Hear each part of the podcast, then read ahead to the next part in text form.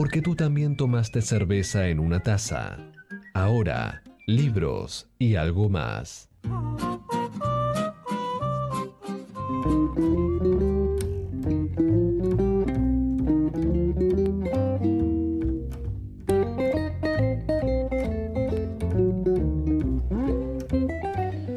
Seguimos en Escucha de Marta y este bloque lo oficia Pulpo Naranja. ¿Qué es Pulpo Naranja?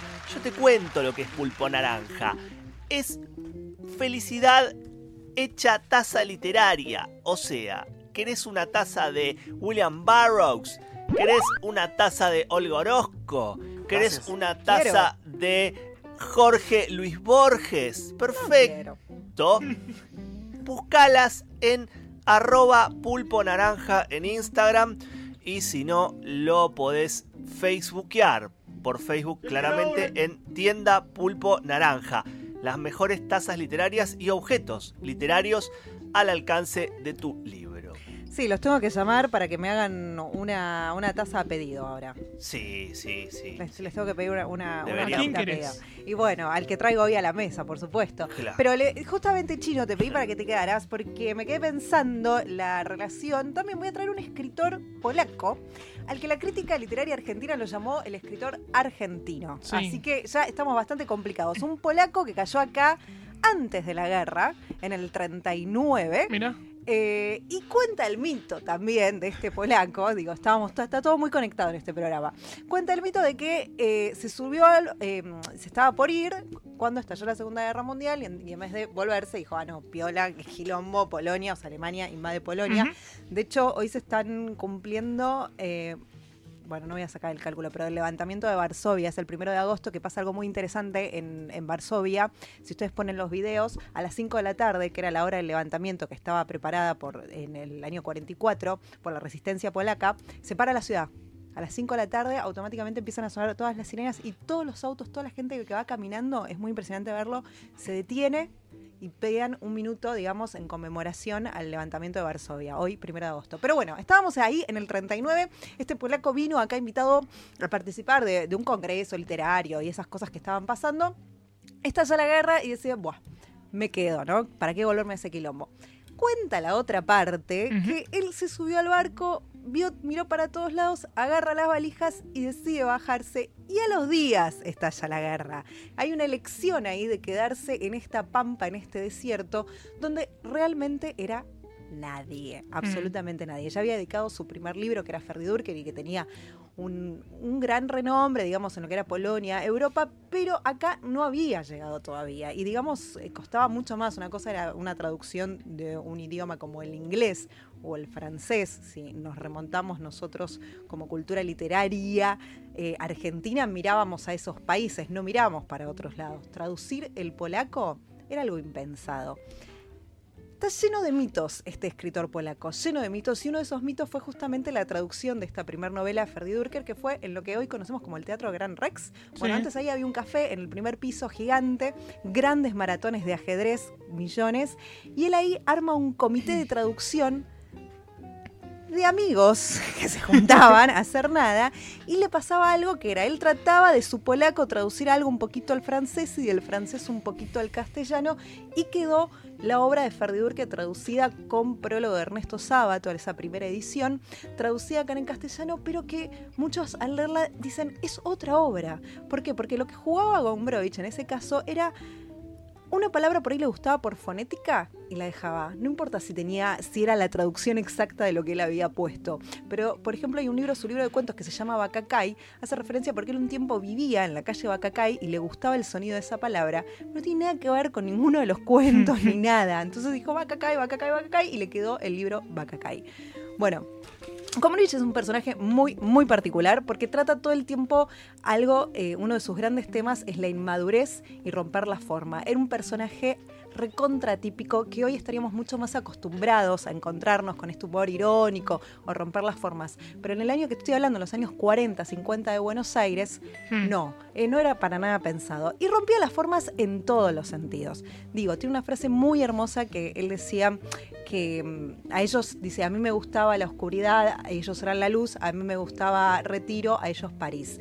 ¿Por qué Retiro? Porque era la Buenos Aires de las teteras. No sé si saben lo que son las teteras, son los baños donde la gente tenía relaciones homosexuales. Mm. Eh, eran los baños de retiro del Bajo, de, los, de Constitución, de, de los marineros. Y él literalmente iba a buscar marineros para tener relaciones sexuales. Estamos hablando, vuelvo de vuelta, años 40, años 50 de Buenos Aires. O sea, eh, escribir algo en ese sentido, en esos textos, era prohibido directamente. No es que, bueno, éramos homofóbicos, directamente estaba prohibido. Y rompía las formas de todos los sentidos. Entraba a un lugar y decía que era conde, entraba en otro lugar y decía que era pobre. Estaba, era un personaje constante con su propia vida. De hecho, escribió un par de obras de teatro y, oh casualidad, nunca fue a ver ninguna tiene una apuesta de obras de teatro a lo largo de toda la historia, millones. O sea, levantaban, hacían sus, sus, obras. Él no fue a ver ninguna porque básicamente su día a día casi era una obra de teatro. Y el mito que cierra un poco esta, esta historia de Gombrowicz por Buenos Aires es que cuando se subió en el barco, ya en el 63, y vuelve a Europa, no va a volver nunca más a, a Polonia, pero va a volver a Europa eh, recuerda, él estaba en la pobreza total, absoluto. Era absolutamente nadie. Esa, ese anonimato le dejó ser y jugar con todo lo que quiso. Si se hubiera quedado en Europa, seguramente no podría haber hecho todo eso. Por eso decimos un poco que eligió quedarse en esta Argentina desconocida. Y es muy interesante. Otro libro voy a recomendar de él, que son Las peregrinaciones argentinas, que él recorre un poco el país y es maravilloso como va describiendo al argentino. De hecho, tiene un encuentro con Santucho eh, y le dice el, el Nietzsche gaucho. lo, trata como el gran filósofo de, de esta Latinoamérica.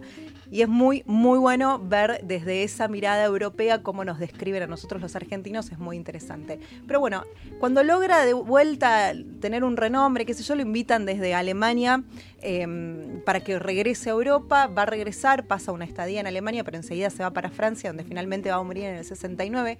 Se están cumpliendo 50 años este año eh, del fallecimiento de Gombrowicz, pero cuando vuelve, se está por ir, se sube al barco, ahora sí en retiro para regresar a sus Europas y tira una frase bastante peculiar que es muy conocida y le dice a sus discípulos y a sus amigos, maten a Borges. Hoy desde el psicoanálisis la podemos entender quizás muy de maten a ese padre literario porque si no, no van a poder seguir escribiendo. Y si nos ponemos a pensar un poco en la historia de la literatura argentina, da para pensar. La han tratado y la han analizado esa frase mil millones de veces de diferentes ángulos. Realmente estaba matando. Borges ni le daba cabida. ¿eh? Bioy tiene una frase muy graciosa con, con respecto a Gombrowicz que decía que ni siquiera valía el esfuerzo de estirar la mano hacia la biblioteca para agarrar un libro de él. Eh, había y hubo una escena entre ellos, hay muchas anécdotas en relación a esa relación, no relación. Em, pero los dos, Borges y Gombrowicz, tienen algo también muy particular que ninguno de los dos ganó premio Nobel, aunque los dos estuvieron varias veces nominados. Eh, se mantenían, tenían esa cosa con la academia en general. Al cumplirse 50 años, en Buenos Aires se está organizando un congreso eh, que van a poder eh, visitar con todas actividades, entradas libres y gratuitas. Por eso lo trajimos en el día de hoy, porque hoy arranca durante todos los jueves a las 21 horas en el Malva. Hay un cine, hay diferentes películas basadas en su obra que lo van a poder ir ver con entrada libre y gratuita. Y además el congreso, bueno, va a estar con teatro y miles de actividades más. Y el 12 de agosto tienen la apertura donde va a haber una conferencia nada más y nada menos que por Fabián Casas.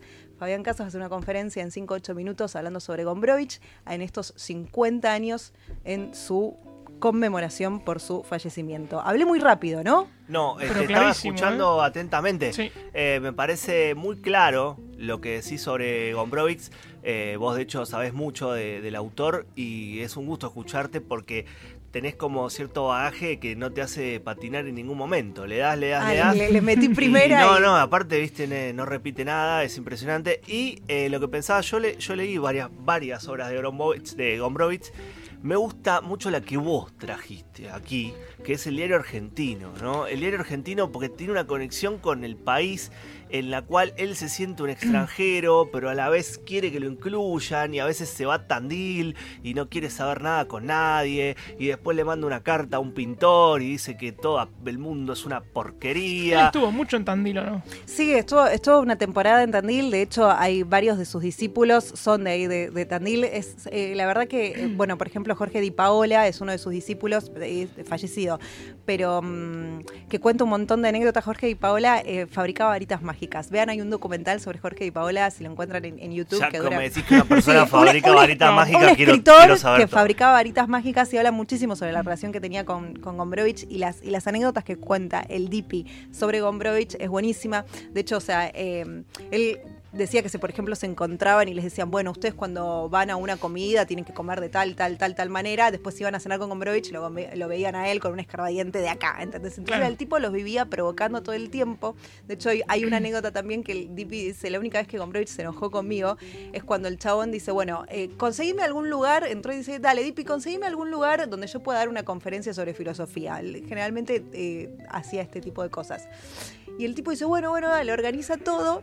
Pero le avisa nada más que a una sola persona del pueblo que era una vieja recontra pesada. Entonces le organiza todo el evento y lo manda a Gombrowicz. Gombrowicz va y la única persona de, de oyente que había era esta vieja pesada. Dice que Gombrowicz estuvo como una semana casi sin hablarle al Dipi. Dipi ya entrando en este juego que él obviamente proponía, ¿no? Esta eterna provocación. Hermoso estar en esa conferencia, me lo No, me imagino lo ahí imagino, me lo sentado. En Hermoso. ese, en ese castellano mal hablado, No, la vieja pesada. La señora sola preguntándole todo, la señora. Este, Todo. Me recuerda a un a un, nor- un comediante norteamericano, tal vez uno de los mejores, este, el señor Andy Kaufman, Sí. que un día llegó a un teatro y dijo, hola, ¿qué tal? Vengo a leerles el Gran, eh, el Gran Gatsby de Francis Scott Fitzgerald completo. Eso es lo que voy a hacer hoy. Claro. Se sentó en una tarima y empezó a leer, a leer. La gente se empezó a ir, se empezó a ir, se empezó a ir. Y quedó una sola persona que cuando terminó la novela lo aplaudió de pie y dijo, te agradezco, esto es agradezco". arte, sos un capo. Bueno, cuando, cuando llega a Tandil, lo primero que hace es al día siguiente va al periódico del pueblo, entra y dice, che, bueno, ¿alguna persona inteligente para hablar acá en este pueblo? Entonces le quedaron mirando y lo mandaron ahí a un bar y es ahí donde después se encuentra con Dip, que eran, les llevaba como 10, 20 años a ellos, ¿no? Era- había una diferencia de generación, pero bueno, estos pibes estaban recontra fascinados con este vagabundo. Tenía si una, tenía una pareja mujer, él también. Él- él- hoy, hoy, Eh, hoy por hoy está su viuda, Rita, que vive en. Francia, que tiene todos los derechos de la obra de Gombrowicz. Este, sí, se terminó casando. Pero le aceptaba esta bisexualidad, porque era bisexual, claramente, ¿no? Pasa que en ese, en ese momento esos términos, él, él- él habla mucho en su diario sobre la homosexualidad, o derecho, de hecho lo llama retiro también, sobre toda esta parte como la, la oscuridad, ¿no? Porque, Y la oscuridad que tiene que ver con el movimiento, ¿no? De esto de ir caminando y de retiro, encontrarte. que se van de retiro, ¿no? Que Casi van- decirlo de una manera. Exactamente, es que por eso a- el juego con esa palabra es brillante. Recuerdo a John Cheever, lean los diarios de Cheever también, ya que estamos, que tenía ese doble juego, por un lado con, con el catolicismo, el protestantismo, Dios, todo eso, y después se comía pebetes por ahí este, y la pasaba bastante mal él. Él como ser humano la pasaba mal. Este, por eso, bueno, hoy recomendamos a Gombrowicz. eh, Busquen en la página cualquier actividad para sumarse. Y una taza cargada sería la obviedad decir vodka, pero vamos a decir Ginebra Bols, que era lo que él tomaba. Qué lindo, qué lindo. Así pasó Banda Viakevich. Esto fue Tazas y Libros.